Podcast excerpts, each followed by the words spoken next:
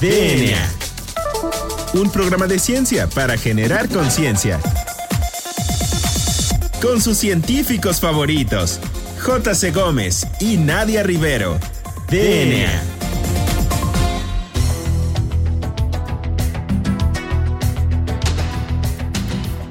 Hola, bienvenidos a una edición más de DNA, un programa de ciencia para generar conciencia.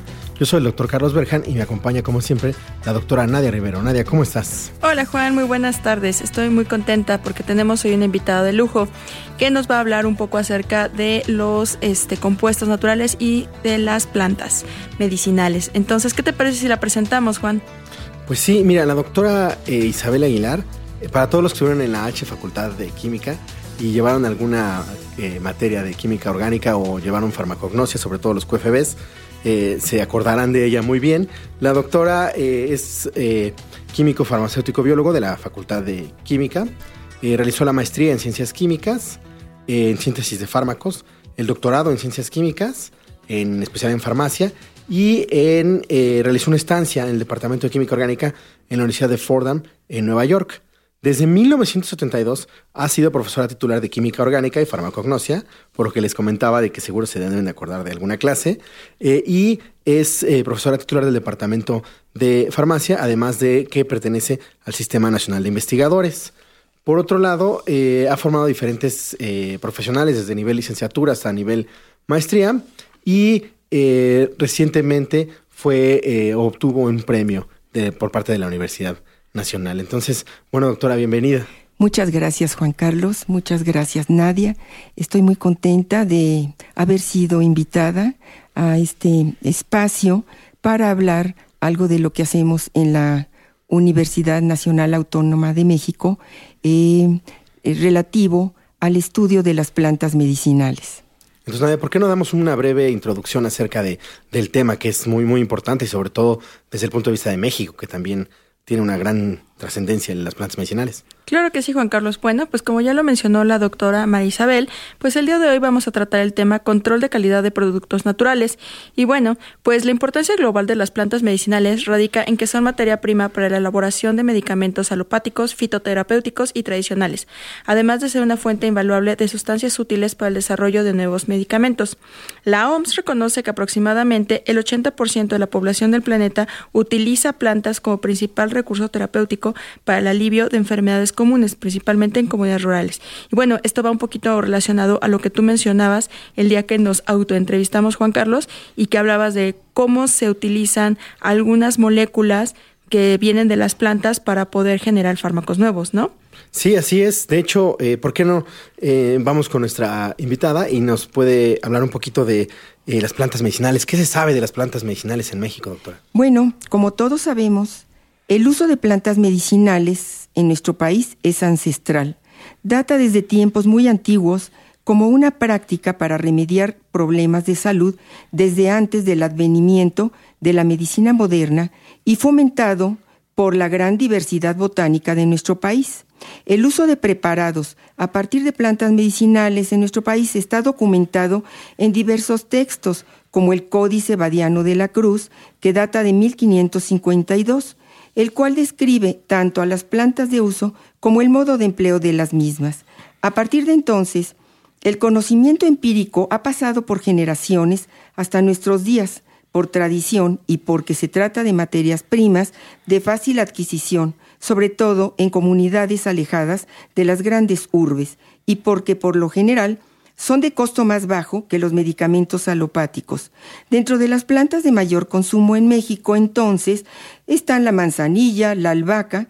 Por cierto, México es productor nacional y exportador de esta especie vegetal.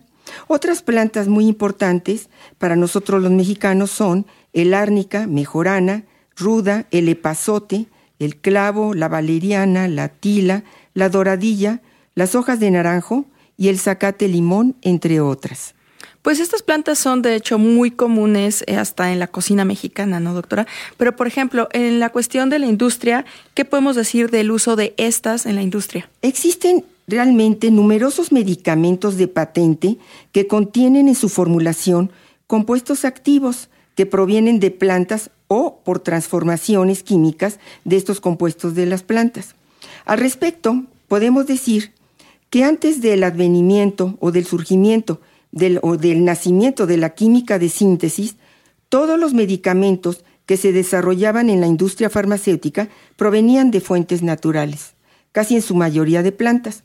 Podemos decir que hoy en día muchos de estos productos naturales han dado paso a fármacos de síntesis. Sin embargo, aún son fundamentales en ciertos tratamientos los compuestos que derivan de plantas, como por ejemplo compuestos anticancerígenos como el taxol, que se extrae de la corteza de plantas llamadas taxus, u otros empleados para el tratamiento de la leucemia infantil, como es el caso de la vincristina, que se aísla de la planta Cataranthus roseus. También hay que mencionar a los alcaloides provenientes del opio, como la morfina, por su importantísima acción analgésica, y la codeína con acción antitusiva. Otro ejemplo son los alcaloides del toloache, como la atropina y la escopolamina. Estos se emplean terapéuticamente como antiespasmódicos o para el asma, o también en oftalmología para analizar el fondo del ojo. Otros ejemplos pudieran ser los ginsenócidos, que se aíslan del ginseng y sirven como tónicos, estimulantes del sistema inmunológico, mejoran la circulación cerebral y la concentración y en, en, general producen bienestar. También es pertinente mencionar a los glucósidos cardiotónicos que se aíslan de la planta llamada digital, los cuales actúan sobre el músculo cardíaco en problemas de salud como cardiopatías. Un ejemplo muy importante para la industria mexicana es el del desarrollo de medicamentos hormonales de tipo esteroidal a partir del barbasco mexicano, cuyo nombre científico es Dioscoria composita, para producir progesterona a partir de la diosgenina que se extrae de la planta. Este importante compuesto, me refiero a la progesterona, además de haber sido empleado en sus inicios para mantener el embarazo y posteriormente sus derivados como anticonceptivos, Posteriormente también fue materia prima para la síntesis de corticoides, como la cortisona, que son muy útiles, entre otros problemas de salud, como antiinflamatorios. Doctora, y por ejemplo, en, o sea, la, mucha gente tiene la noción en, en, la calle que las plantas medicinales están como segregadas a un grupo a lo mejor de este, chamanes o si voy al pasaje de la catedral o, o algo. Algo que es importante es que se utilizan actualmente como materia prima de fármacos, ¿cierto? Sí se utilizan como materia prima de fármacos, como mencioné, esos ejemplos este, que son muy sobresalientes y sobre todo de enfermedades muy importantes y de em, alto, alta delimitación dentro de los pacientes. Sin embargo, existen muchas historias acerca de las plantas medicinales en concreto, es lo que el hombre ha utilizado desde tiempos ancestrales para remediar sus problemas de salud que han sido sustituidos por eh, los medicamentos de patente o de síntesis. Sin embargo, en nuestro país se siguen utilizando como tal, como plantas medicinales, y bueno, no podemos negar otros usos como para, eh, como usted mismo me dijo, que los usan chamanes o para quitar el susto o para algunas otras cuestiones esotéricas, pero sí se utilizan actualmente como materia prima para el aislamiento de fármacos útiles en terapéutica que es de hecho algo que maneja el libro de la Crucibadiano que usted mencionaba, ¿no? O sea, en la antigüedad el reporte que realiza este, me parece que es un este como sacerdote que se dedica a hacer una como composición. De eh, bueno, de hecho no. Fue un médico indígena del ah, colegio de Tlatelolco, el doctor Martín de la Cruz, que era un médico azteca, y él hizo la recopilación de la información de las plantas medicinales que hasta el momento eh, eran utilizadas por los antiguos mexicanos. Exacto, pero lo que iba era como los tratamientos de las enfermedades y cómo las llamaban. O sea, por ejemplo, la sangre negra que tenía que ver, o la cura de la tristeza, que es como algo de depresión o ansiedad, ¿no? Entonces, desde tiempos muy este, memorables, memorables, se puede decir que pues utilizan estas plantas para tratar afecciones que en la actualidad ya tienen un nombre y un diagnóstico como más clínico, ¿no? Más occidental por así decirlo. es muy acertado lo que usted dice. Hay que hacer una interpretación de las observaciones que se hacían en la antigüedad para ver a qué enfermedad corresponde. Pero ahí es donde se pone bonito, ¿no? Porque o sea, el, estudio de las plantas medicinales es multidisciplinario hasta cierto punto, ¿no? Porque hay que tener etnólogos, historiadores. O cómo lo, cómo puede uno saber si algo, este, si una planta tenía un uso ancestral. Sí. Eh, bueno, hay. Mm, yo solamente mencioné el texto de, mm, de Martín de la Cruz que realmente la persona que lo tradujo al latín fue Juan Badiano. Pero eh, con la llegada de los españoles hubo muchos estudiosos, muchos de ellos eh, eh, padres, jesuitas, casi todos, que hicieron una gran recopilación de las plantas que se utilizaban. Y médicos, geógrafos y, como usted dice, se tiene que auxiliar de otras áreas, de otras ciencias. La botánica es muy importante para la identificación de los productos naturales, em, de la química analítica, química orgánica, química inorgánica, porque también hay productos del reino mineral que se utilizan en tratamientos para la salud. Muy bien, doctora. Bueno, yo sé que en el Centro Médico Siglo XXI hay un grupo de personas que manejan un herbolario y, que se dedican, perdón, un herbario y que se dedican a este clasificar estas plantas que tienen un uso medicinal. ¿Qué le parece si en nuestra siguiente este, sección de la entrevista nos platica un poquito más acerca de cómo está la investigación en la calidad de los compuestos naturales de las plantas medicinales y también cómo está la investigación en plantas medicinales aquí en México, doctora? Entonces, a nuestro auditorio no les pedimos que no se eh, despeguen de su radio porque ya regresamos a DNA, un programa de ciencia para generar conciencia.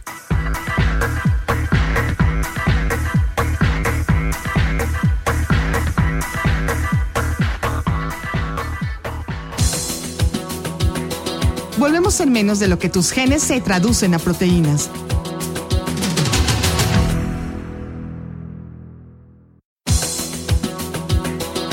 Recargamos ATP. Continuamos.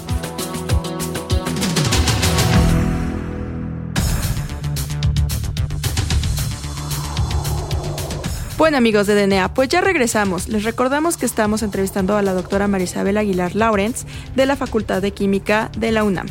Y en la sección pasada este, nos quedamos hablando acerca del control de calidad en las plantas medicinales.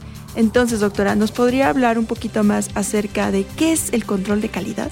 Muy bien. Eh, puntualmente hablando, el objetivo de un control de calidad es garantizar la consistencia y el cumplimiento lote a lote de las especificaciones que tienen que tener las materias primas vegetales medicinales, esto es las plantas, así como garantizar la eficacia y seguridad en su consumo. Por lo tanto, podríamos decir que el control de calidad es un proceso crucial para comprobar que el material vegetal proveniente de una planta medicinal contiene los principios activos y no activos que se declaran y que tanto la planta como lo que se declara esté en buenas condiciones a lo largo del tiempo. Así, lo producido cumplirá con sus correspondientes legislaciones y objetivos planteados. Doctora, y este hemos escuchado mucho, bueno, algunas personas que estamos en, la industria, eh, que la gente no lo sabe, que existe inclusive la farmacopea herbolaria de los Estados Unidos mexicanos y que existe eh, control de calidad en las plantas medicinales de este, de este país. Entonces, ¿por qué no nos platica un poquito de eso para que el auditorio sepa, eh, o sea, que existe y cómo es, y qué es eso de la farmacopea herbolaria? ¿Por qué es importante hacer un control de calidad a las plantas? Bueno, esto es la gran importancia que tienen para nuestro país las plantas medicinales desde tiempos precolombinos hasta hoy en día como alternativa importante para resolver problemas de salud.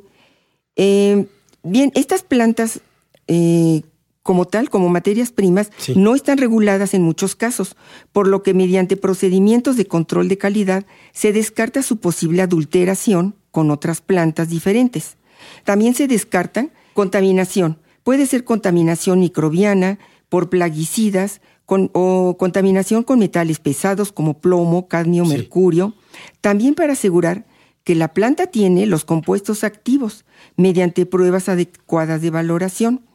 Otras pruebas que se realizan dentro del control de calidad son las de seguridad, ya que las plantas no en todos los casos son inocuas, contienen compuestos que en ocasiones pudieran tener algún tipo de toxicidad, por lo que es fundamental hacer pruebas de ausencia de toxicidad. ¿Y lo de la farmacopea, doctora, qué es? Bueno, para esto me tengo que ir hacia otro tema que es la situación de la regulación de productos herbolarios en nuestro país. Sí. Fue hasta 1978 que la Organización Mundial de la Salud hizo un llamado a los países que utilizan generalmente remedios herbolarios eh, para hacer una regulación de los mismos. En nuestro país fue en 1997 que en la Ley General de Salud, en el apartado del Reglamento de Insumos para la Salud, correspondiente a medicamentos, se describen los requisitos por primera vez para el registro y venta y las características de ellos. Entonces la Secretaría de Salud los dividió en medicamentos alopáticos, medicamentos homeopáticos y medicamentos herbolarios. Pero hay una salvedad, salvedad para estos últimos, los, los herbolarios. México es el único país del mundo que reconoce a dos tipos, los medicamentos herbolarios en su artículo 224 y los remedios herbolarios en el artículo 88. Para hacer el registro hay otro artículo que es el 174. Asimismo, la Secretaría de Salud eh, conminó a las instituciones de educación superior a recopilar toda la información química, biológica y de todos analítica de las plantas medicinales para ser asentada en una farmacopea que se llamó Farmacopea Herbolaria de los Estados Unidos Mexicanos, en donde se integran alrededor de 200 especies vegetales.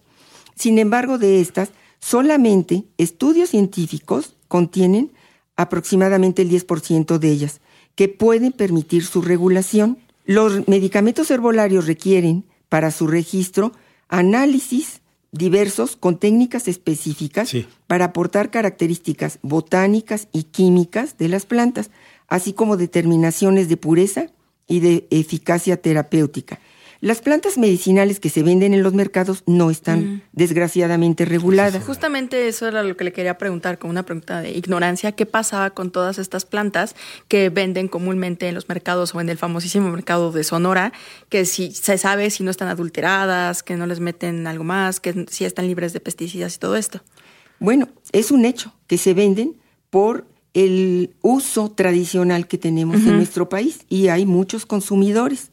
Por lo tanto, es una necesidad su regulación, ya que deben cumplir con características muy importantes.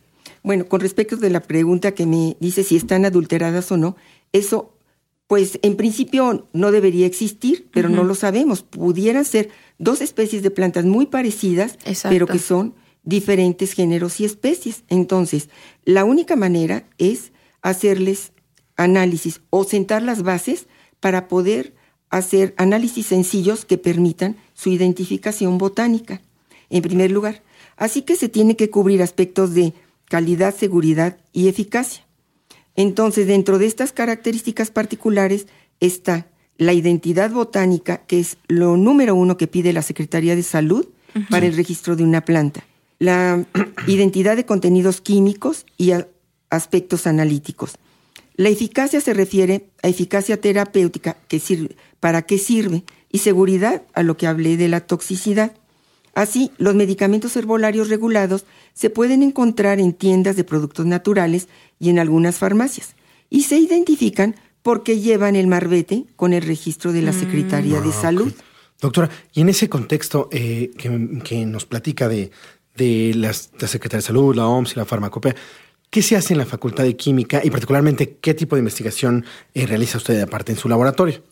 Como dije anteriormente, estos estudios son multidisciplinarios y nosotros nos auxiliamos de otros investigadores, pero en sí, en el laboratorio, en los laboratorios de plantas medicinales en la Facultad de Química, se llevan a cabo estudios eh, de plantas que son empleadas como tal, como medicamentosas, en México.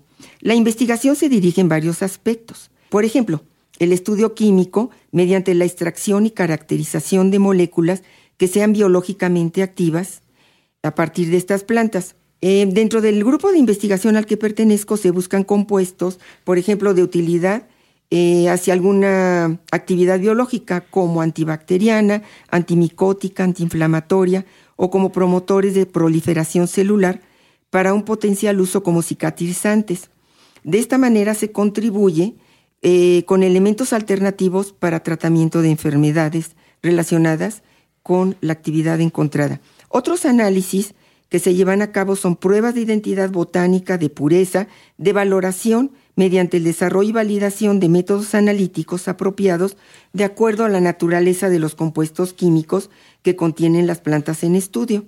Con los resultados de nuestras investigaciones se genera entonces información con bases científicas para cada planta medicinal que incluye datos botánicos, contenidos químicos, pureza, seguridad y ausencia de toxicidad. Esta información se asienta en documentos llamados monografías para cada planta medicinal. Estas monografías son estructuradas de acuerdo a un modelo que recomienda la Organización Mundial de la Salud. Una vez concretas, se incluyen en la farmacopea herbolaria de los Estados Unidos mexicanos y constituyen una fuente de información confiable para la investigación y la industria y adicionalmente con esto se puede garantizar el uso racional de estas plantas. Pues muy interesante. Sí, es muy interesante lo que hace en su laboratorio. Y bueno, doctora, pues entonces ya vamos a pasar a la parte final de este programa y con la pregunta que nos caracteriza, que es, doctora, una recomendación eh, que tenga que ver con el tema, puede ser un libro, un documental o un video, y posteriormente nos podría decir cuál es su canción favorita.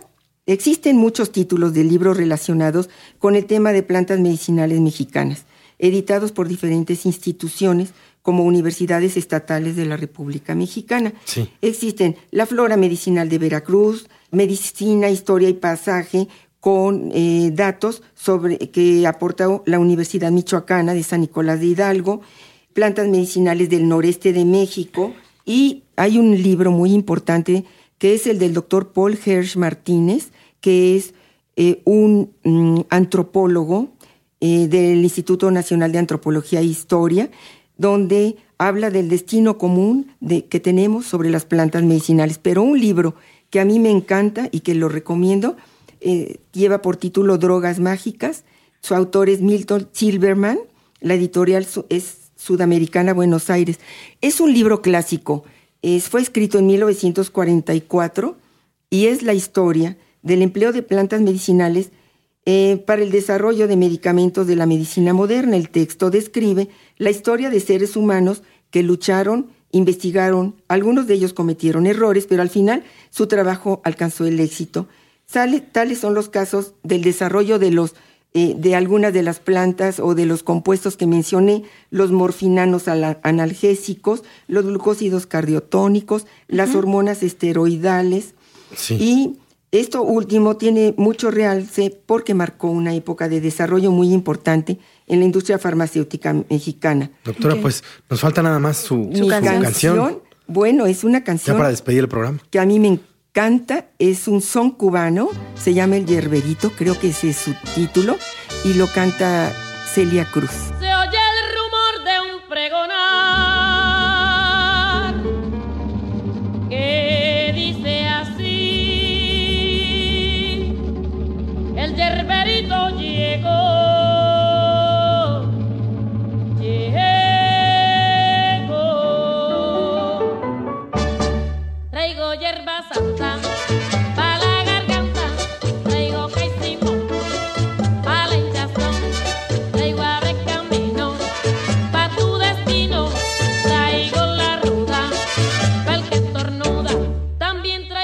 Muchas gracias, doctora, por venir al programa, por platicarnos de su tema y de este tema tan importante. Nadia. Muchas gracias, Juan Carlos. Muchas gracias, doctora. Sin duda fue muy, muy interesante este, platicar con usted acerca del control de calidad en plantas eh, medicinales. Y bueno, pues a todos los que nos escuchan, ya saben que pues vayan a consumir plantas únicamente que tengan registro o con su hierbero de confianza. Entonces, pues agradecemos a Hernán Nájera, nuestro productor y a José Luis Otelo en los controles. Esto fue DNA, nos escuchamos a la próxima.